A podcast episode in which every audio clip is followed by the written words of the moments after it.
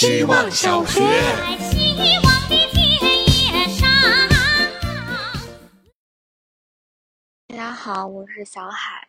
昨天听完大家的分享，我突然又开始想，我要怎么上这个学？嗯，我是没有好好上过学的。这里不是老一辈说的那种动荡年代没能有机会接受教育，而是说我几乎没有认真对待过上学这件事。大多数时候，我都不清楚自己要学什么，我要学到什么，实现和收获什么，以及我该怎样学才是比较好的。我只是闷着头一直往前走，按部就班、老老实实的完成一个接一个任务和要求。虽然如果偶尔被人问起，也会用兴趣、探索、开放以及学科的魅力和价值去装点，但其实都难以触及核心。甚至是有意绕开了我还无力去思考的那部分，以至于每到毕业，我都真的很想再重新上一次学。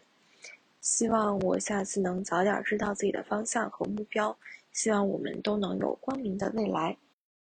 希望小学，大家好，我是小妹。今天下午毕业论文答辩，我是小组里第二个，很快就结束了。结束了之后，坐在教室座位上听同学答辩，风扇转得很快，眼神慢慢迷离起来，好困啊！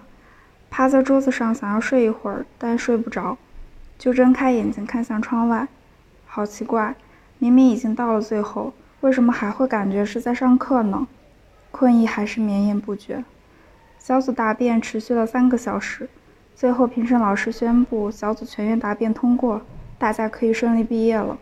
掌声骤然响起，意识被吓得清醒。答辩结束后，去食堂吃饭，餐桌上刚装上了透明隔板，和室友对坐，玩起来了角色扮演。隔着隔板，不知道怎么也像是已经隔了多年。于是我问他：“你过得好不好呀？”希望小学，大家好，我是小郭米线。今天又看到了那句我当年很幸福，现在很讨厌的鸡汤：你必须非常努力，才能看起来毫不费力。想起高中时很不喜欢被夸学习努力，恨不得偷偷躲起来刷题，好像需要很努力，是因为人不太聪明。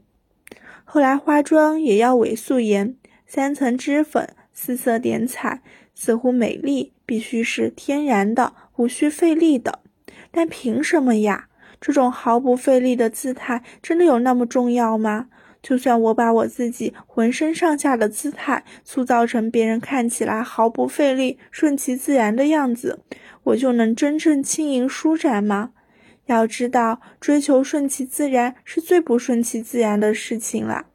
该疲惫就疲惫，该狼狈就狼狈。要用劲，把生活狠狠地咬出牙印来。希望小学，大家好，我是小流氓，寄人篱下了两年的小流氓。朋友同事听说我免费住在亲戚家，第一反应都是表示羡慕。哇，那你岂不是可以省下很多房租？可世界是动态守恒的吧？省下了钱，势必要失去些什么。和亲戚从法律意义上看是很亲密的关系。但从我出生起就一直在两个很遥远的城市生活，一年见不到一面，对我而言，对方也只是一个陌生人。加上对方强势的性格，我只能小心翼翼地生活。我给自己营造了一个不爱说话的形象，回去就钻进卧室，非必要绝不出卧室，避免一切和亲戚碰面的可能。可还是有很多崩溃瞬间，很多让我觉得没有自由的瞬间。于是我成了无家可归的可怜人，在公司待到八点以后才下班，九点半到小区，在楼下坐到十点多才上楼，也算是提前感受了中年男人的车里时光。可惜我还没有车，也不知道有离可寄到底是幸还是不幸了。希望小学，大家好，我是小鱼等于，不会写文案的人交作业是件痛苦的事儿，想到啥写啥吧。做珠宝就聊点浪漫的。关于爱情，纳博科夫说：“这世界上有三样东西你是无法隐藏的：咳嗽、贫穷和爱。”去爱吧，骚年！年轻时候真的无所畏惧。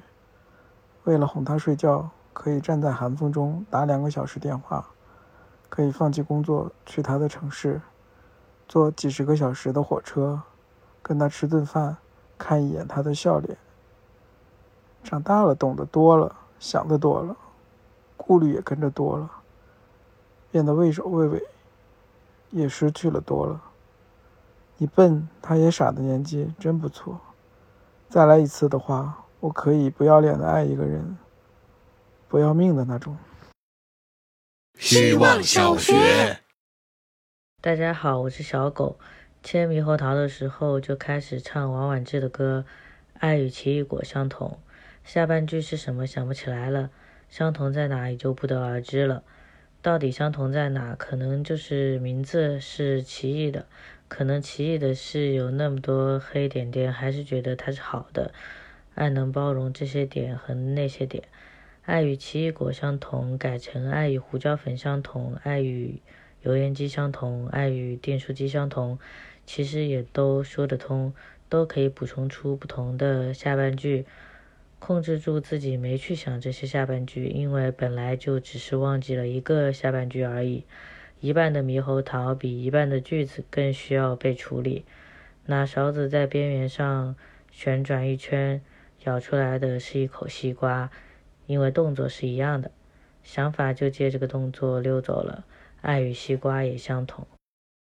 希望小学，大家好，我是小王八蛋。虽然还没上班，但已经构想好以后的退休生活了。回东北买一个平房，把院子前头砖头抠开。犁好地，种点菜，种点茄子、辣椒、小黄瓜、黄杨柿子，再留一片地种韭菜，反复割。篱笆帐子上一半种豆角，一半种牵牛。角落栽一棵枸杞树，想开花就开花，想结果就结果。院子里搭两个杆子，夏天晾衣服，冬天晒被子。摆上一口大缸，里边养两条鸡瓜子，不饿就观赏，饿了就炖上。春天种地，秋天收，夏天喝酒，冬天栽油。买个自行车放屋里，天好了就骑自行车去广场和老头老太太们跳舞。当然，要是学明白板胡，我直接加入当地老年京剧团。天不好，把链条一拆当动感单车，老年也得注意保持身材。就这么慢慢悠悠靠日子。要是有天挺不住，那就两眼一闭，舒舒服服死啦。希望小学。大家好，我是小妈。我不喜欢意外。我喜欢一切尽在掌握之中的感觉，比如工作，比如学业，比如爱情，甚至生日礼物我也喜欢提要求，而不是等惊喜。但对于旅行或者就是出门玩一天，我可享受失控了。这次海岛玩就是和室友躺在床上突发奇想的决定，当晚订好机票、酒店，下周就出门啦。然后就撞上了生理期，飞机落地的那一刻来的，哈哈，要不能下水在海边待五天喽，老倒霉蛋啦！不是，这样才有意思嘛。这样我才经历了。与众不同的一次海岛游，不是去冲浪、浮潜、游泳，而是去观鲸、爬火山、研究芦荟。所以说我可太喜欢生活之外的小意外了，总是带来新奇的体验，但又不愿意去面对真正的影响或者改变我人生轨道的意外。我不是真正的生活体验家，只是不够潇洒，有点胆小务实的生活浪漫家罢了。只是隐隐约约之中，我也有发现。恰好是无数次微小的人生出轨经历，我才真正成为了今天的我。希望小学，大家好，我是小雪球。上周六我拥有了一颗小小的鼻钉，我想要鼻钉很久了。几年前想要尝试的时候，穿刺师告诉我，人鼻子上可以选择的位置其实很有限，恰好你鼻子不挺不高，没几个位置可以打。果不其然。反复试了好几次之后，我也觉得每个他建议的位置都不好看。我还怪我自己，因为是亚洲人，没有高鼻梁，不能拥有漂亮的鼻钉。我觉得鼻钉是我注定不能拥有的美丽小心思。这种心理暗示是如此的明显，以至于我这一次面对穿刺师的时候，下意识说出“你懂的，就亚洲人的鼻子嘛”，才惊觉我一直在自我洗脑。你说什么呢？明明有很多地方可以选择，而且你说以后想要的鼻环也能戴。说实话，你想怎么样就能怎么样。是啊，我想怎么样都行，跟我塌跟我鼻子塌不塌没有半毛钱关系。希望小学，大家好，我是小布老虎。朋友说不要好奇别人对你的评价，否则就像打开了潘多拉魔盒，会受到反噬。好吧，的确如此。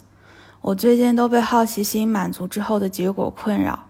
我就像怀疑丈夫出轨的妻子，怀疑主人在外面养了野猫的家猫，怀疑原来我只是只宠物的比格犬，时而草木皆兵，风声鹤唳，觉得对方说的每一句话都话中有话，时而陷入更深的怀疑与好奇交织的漩涡里。这种情绪上的起伏实在不怎么好受，但我不知如何招架。萨特说：“他人即地狱。”我们把别人眼中的自己当成真正的自己，这样一来，就丧失了自主选择和判断的能力和自由。就这样吧，无论如何，人类就在别人的凝视和评价中成为人类，我也就这样成为了自己。